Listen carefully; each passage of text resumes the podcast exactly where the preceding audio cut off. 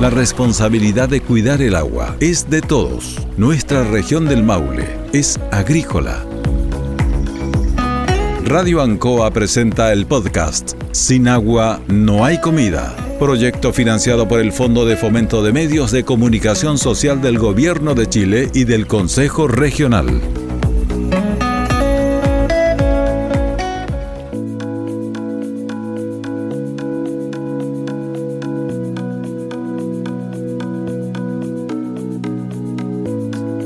Bueno, en el Radio Ancoa seguimos con nuestro ciclo del programa Sin agua no hay comida. Y la verdad lo que queremos es sensibilizar a, bueno, a toda la comunidad, a los regantes, en fin, a todos, de la importancia del agua y del cuidado que tenemos que tener de ella, porque de lo contrario nos vamos a encontrar con problemas. Y saludamos a Marcelo Jiménez, administrador del canal Melosal. Bienvenido a la Radio Ancoa. Muy buenos días, muchas gracias por tenernos acá. Y también conversamos con Michael Díaz, administrador del canal Putagán. Muy buenos días, Raúl. Eh, muchas gracias por la invitación. Bueno, vamos a conversar entonces con dos personas que trabajan, que están muy cerca de los canales y eso nos interesa. Me gustaría saber un poco eh, el problema que pasa, qué, qué inconvenientes tienen con el canal. Los ensucian, le falta algo, los cuida todo el mundo. Quiero saber esa opinión. Mira, la verdad es que en los canales las problemáticas son bastantes. Ya. O sea, partimos de la disponibilidad de agua, que es algo que durante la temporada varía bastante. Y con la sequía del último tiempo, la verdad es que ha sido difícil, las temporadas han sido difíciles. Y ¿Cuántos son las personas que participan ahí en el, en el canal? ¿Cuántos riegan con el canal?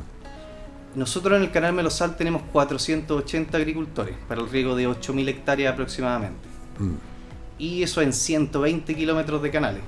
Entonces es una red bastante, extensa que es difícil también de mantener y de controlar. Claro, o sea, y cuando no hay agua empiezan los conflictos, que me falta, que a mí me dejaron fuera, entonces, o que no tengo el agua que me corresponde, o se me y se me están secando. Sí, sí, ¿no? y la verdad es que son problemáticas que son bastante dinámicas, porque la verdad es que en plena temporada para los agricultores tener un día que no tienen disponibilidad de agua puede ser bastante crítico, pueden perder cultivos, ver sus su cosechas disminuidas, entonces es algo también de, mucho dinamismo. Y por eso tienen que hablar y hablar fuerte, comprar la mesa, pero con eso a veces tampoco el gran total es cuando la torta es chica y los comensales son muchos, cuando no alcanza complica. Sí, eso es lo complicado. Sí. Y vamos a conversar de los mismos problemas como está con, con Michael Díaz, administrador del canal Putagán, ¿está un poquito más al oriente o que el Putagán parte arriba y termina allá abajo? ¿Dónde lo administran ustedes? El canal Putagán, claro, parte 150 metros agua abajo del puente que está camino a Yerbas Buenas, Linares Camino a Yerbas Buenas. Eh, y de ahí partimos nosotros regando aproximadamente son 5.000 hectáreas. Extraemos 5.000 litros por segundo desde la boca toma.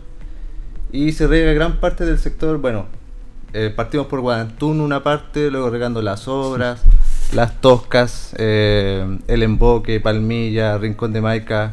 Eso es principalmente lo, que abarca el, riego del canal Putagán. Como digo, son aproximadamente 5.000 hectáreas, lo que su mayoría, dirían cerca del 80%, son pequeños agricultores. Claro, ¿y cuántos son los que riegan con él? Son 455 regantes. O sea, más o menos parecido a ustedes. Sí, sí. ¿Cuántos? ¿480? 480 agricultores. La diferencia es en las hectáreas. Nosotros somos 5.000 hectáreas, ellos 8.000 hectáreas. Claro. Sí. sí. tenemos algunos regantes que son un poquito más grandes, digamos, tienen más superficie.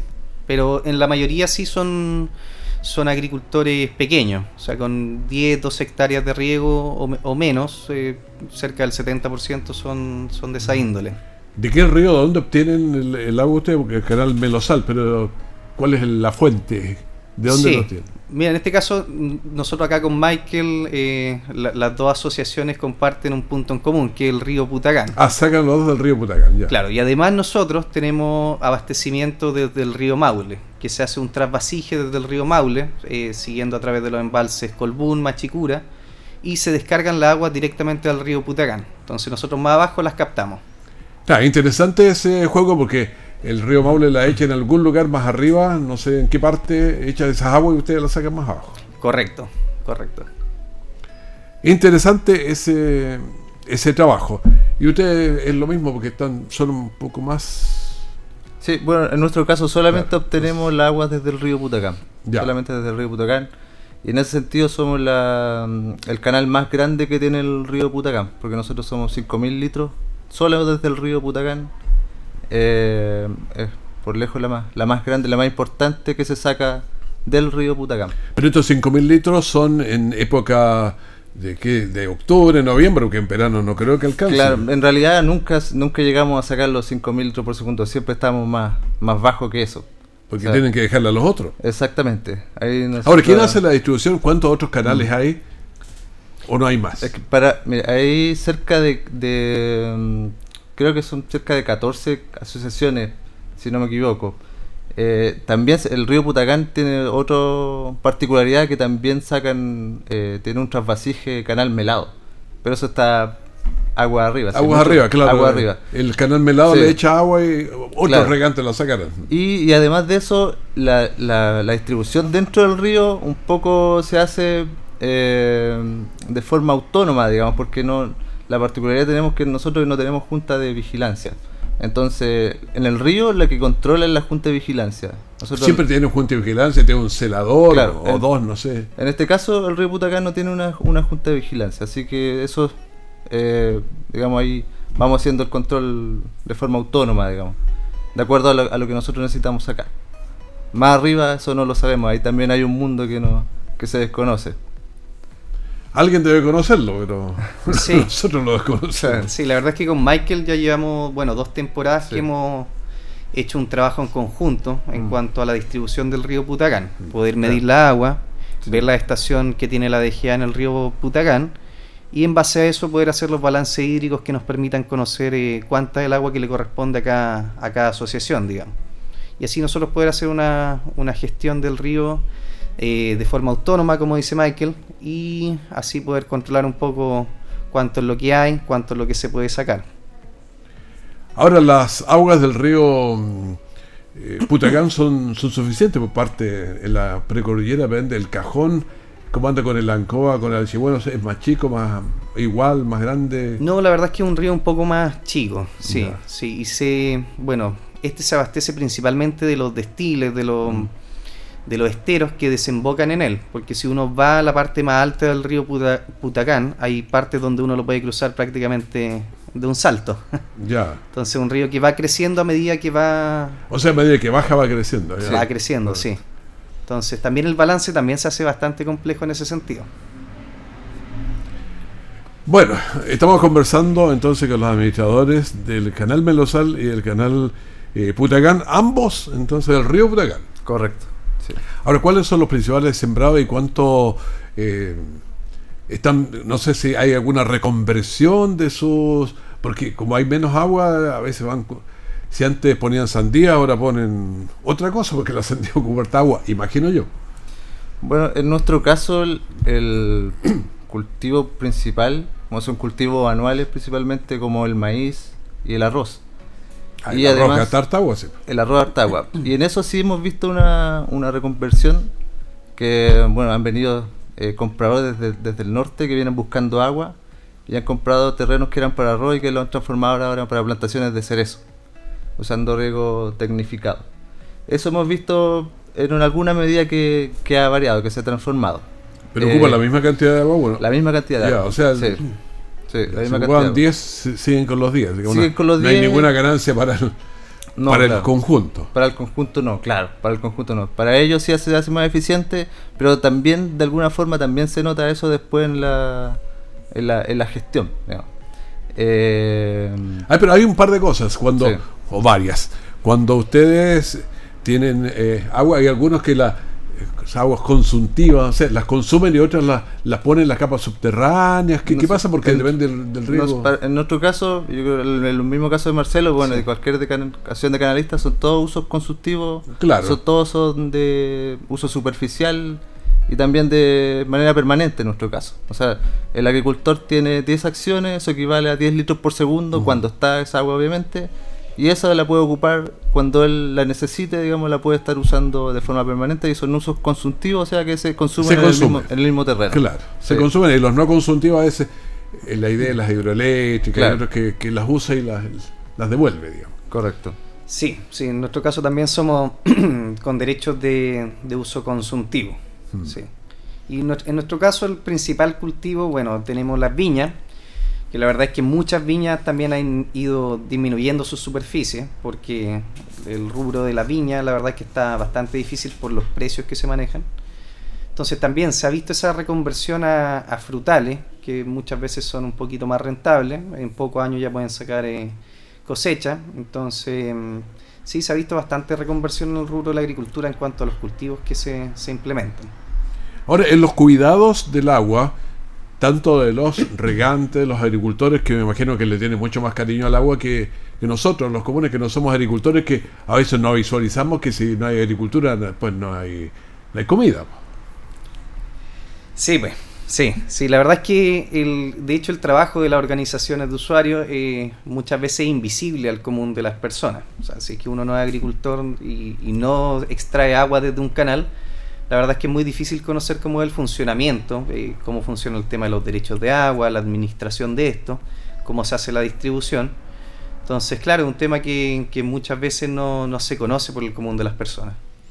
Claro, porque, a ver, una hectárea de con agua es una cosa muy distinta a una hectárea que no tiene agua. po. O sea, Los no, precios y para lo que sirve. O sea, si una hectárea sin agua, ahí la tiene, ¿no? Pues, ¿Cómo va a sembrar, va a cosechar? va- No, el agua, claro, es indispensable en ese sentido para, para darle un valor productivo al suelo. O sea, el suelo sin agua no, no, no tiene, o sea, obviamente le disminuye mucho su valor.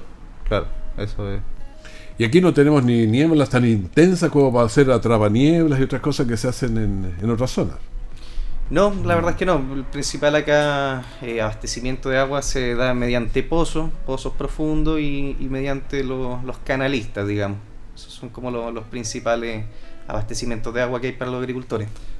Sí. Pero de hecho yo diría que aquí los canales cumplen una función muy importante porque tanto, bueno, nosotros el canal Putacán partió cerca del año 40, mediados del año 40 y, y riega sectores que naturalmente obviamente no tendrían agua para regar. O sea, la mayor parte de esa superficie era de, de secano, de rulo, no tenía riego. Entonces, el- el- en ese sentido, el canal ha sido un beneficio eh, social, por decirlo así, porque como dice, eh, sin agua esos terrenos no tendrían un valor productivo, no, no podrían haber cosecha. Entonces, en ese sentido, claro, los canales cumplen esa función de llegar con agua a la gente donde antes naturalmente no tendrían agua. Claro. Pero ustedes están del río eh, Putacán hacia el norte o hacia el sur para saber si pertenecen a, a Hierbas Buenas, Linares. a Linares, o sea, a Linares. hacia el sur. Claro. Hacia el sur, Hacia ya. el sur, sí. Porque pues está Villalegre, sí, depende de cuál lado está. pues. Ustedes también Claro. están en el lado. Sí, bueno, en el caso del canal Melosal, este parte también en cercano a la ruta 5 sur, eh, en el río Putagán, y eso es comuna de Linares. Pero eh, llega un punto en que se encuentra con el río Loncomilla. Ya. Y en Que ese es punto- grande, ¿ah? Sí, ese es tremendo. Y en ese punto está el puente Sifón, que es muy conocido también por gente acá de la todo zona. el mundo lo conoce. ese, Entonces ahí y lo el que hace el- que está al lado. Justamente.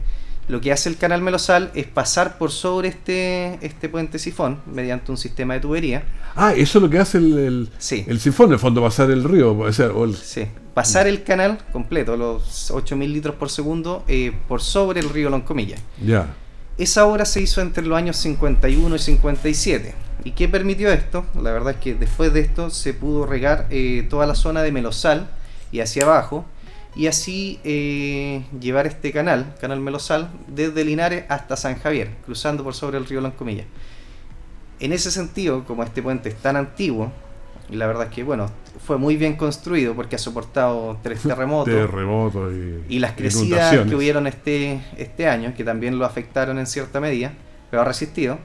Sin embargo, es, es muy importante cuidarlo, porque el 95% del riego que hace el canal Melosal va después de este puente. O sea, prácticamente todo el riego va Casi después del todo puente. el riego ya. Sí.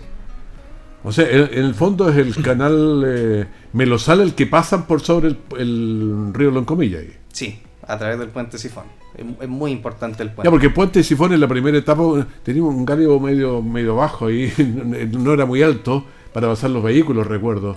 pasaban Sí. puros autos Claro, en- cuando en- no estaba el, En el- su el Marimaura. génesis, claro, era, tenía esa doble función, eh, servir como acueducto y también servir como puente carretero. Eventualmente sí se cerró ese puente eh, y luego se procedió a la construcción del, del otro, Del Marimaura, sí, que es del. Marimaura. Y esto fue porque el- la verdad es que pasaban vehículos de muy alto tonelaje. Entonces estos dañaron también, eh, provocaron una deformación en las vigas. Y finalmente se hizo un estudio en el cual que se determinó que ya no se podían pasar eh, vehículos sobre este puente.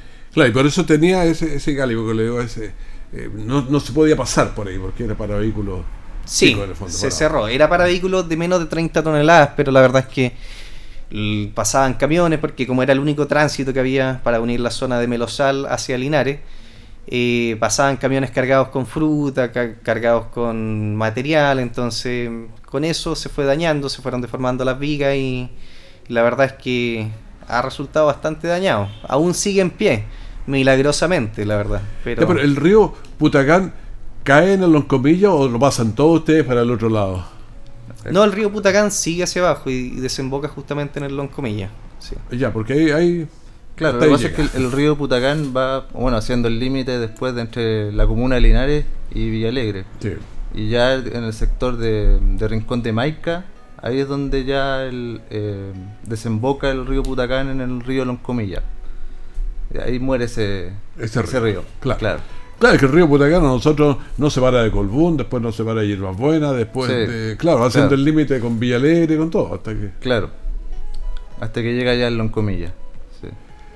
Bueno, ahora, ¿qué le piden ustedes a la comunidad que le pueda servir eh, para mantener su, su riego? Bueno, el- O, o la comunidad no, no les influye mucho a ustedes? No, la comunidad es muy importante porque finalmente nosotros como, como organización somos también un vecino más dentro de la dentro del- de, de toda la población de la comunidad y por lo tanto nosotros tenemos que, que convivir con otras otras personas, otras poblaciones, casas, eh, distintas empresas y bueno en nuestro caso no pasamos por ciudades pero hay, que, hay canales que pasan por ciudades. Y en ese sentido sí es importante que la, la comunidad tenga conciencia de la importancia de los canales. Los canalistas que cumplen una función muy importante en llegar con, con agua a personas que tienen esos derechos, tienen esos títulos con derechos de agua y que además necesitan como en oportunidad y también en calidad. Y muchas veces el tema de calidad no, no está la conciencia en la misma gente de cuidar esa agua y, y se usan em, los, los canales como, como basureros, como vertederos. Ese es un riesgo Claro, siempre sí, quería hacerle la... Si Claro. ya hemos aprendido eso, todavía seguimos en aprender esa lección. Claro. Entonces eso, eso es algo que, que se tiene que seguir todavía educando a la población de que los canales son para riego de, de las mismas hortalizas que luego ellos van a consumir. Eso es lo que nos cuesta entender Claro. a veces, porque sale, oye, echa cualquier mugre ahí, pero después tiene Claro. que... Eso lo riega la hortaliza que él mismo se come. po. Sí, correcto. Sí, eh, eh, la verdad es que es bastante difícil igual en el sentido convivir con, con las comunidades cercanas a los canales. Si bien eh, ha crecido la educación en cuanto al, al cuidado, mantenimiento de los canales, a la calidad de agua y a la importancia de esto, eh, aún vemos, y yo creo que Michael también allá en Canal Putacán, eh, un tema de todos los días ver eh, que se ensucia bastante los canales. Y, y es por acción meramente del, del ser humano, o sea, tirando bolsas de basura u otro elemento y, o descargas también de, mm, de mm, por ejemplo, agua servida o, o otro tipo de, de contaminantes. Y la verdad es que sí, es, es bastante difícil convivir con, con el tema de la calidad de agua. Claro, porque después se, se absorbe justamente en las plantas todo ese tipo de agua sucia y todo. Entonces, ¿para qué ensuciarla si podemos tenerla limpia? Exactamente, sí. Eso Bueno, yo les quiero agradecer eh, muchísimo esta conversación con nosotros. Nosotros queremos conocerlos, ahora ya conocemos bastante más lo que es el canal Putagán, el canal Melosal, cómo sabe, cómo lo pasan para allá. Entonces va sumando también. Y cuando, a ver, uno se enamora de lo que conoce. Cuando uno no conoce, no se enamora. Entonces, si uno conoce los sistemas de agua, todo se va enamorando y los va cuidando. Eso es lo que esperamos. Claro. Sí, correcto, correcto. O sea, desde afuera eh, claro, como decía Marcelo, la gente no, a lo mejor no dimensiona el trabajo que hay detrás. Para que una persona le llegue agua y pueda regar su predio, hay todo un, trabajo de, detrás de eso, desde que hay que captarla en la boca toma, hay que conducirla, hay que distribuirla, hay celadores que tienen que ir regulando con puertas. Eh, a, esos, a esos acueductos hay que hacerle una mantención también, porque tampoco se pueden dejar así, se va, se va deteriorando la infraestructura hay que ir haciendo reparaciones, hay que ir revistiendo, digamos, para ser más eficiente la conducción. Y todas esas son cosas, claro, que, después van, van como uno que la, gente la va conociendo y claro, se va como empapando de todo eso y, agarrando de todo ese, gustito de, de, de, hacer ese, ese servicio que finalmente es un servicio que se le hace a las personas. Y el agua mayoritariamente en nuestra zona cae en la, en la cordillera y de allá baja, entonces entre más agua abajo están, más se complica el, tema también. Sí, sí, la verdad es que sí, y a nivel local también, dentro de los canales generalmente es más difícil eh, recibir agua si uno está más abajo. Pero ahí depende mucho del... De la conciencia de lo que está más arriba también. Sí, y de la logística que se haga en cuanto a la administración del canal, mediciones y todo eso. Bueno, agradezco mucho a Marcelo Jiménez y Michael Díaz eh, por estar con nosotros de estos canales tan importantes como son el Melosal y el Putagal. Así que muchísimas gracias por estar con nosotros. Muchas gracias a ti, Raúl. Muchas gracias por la invitación. Muchísimas gracias. Muchas gracias, gracias por la invitación y un gusto haber compartido aquí. Que estén muy bien. Gracias igualmente. Bueno, sin agua no hay comida y es lo que nosotros queremos llevar este mensaje para que cada uno de nosotros cuidemos el agua en todo momento, no la contaminemos y que nuestros canales y todo nos llegue en forma mejor para seguir teniendo comida. Ese es el mensaje.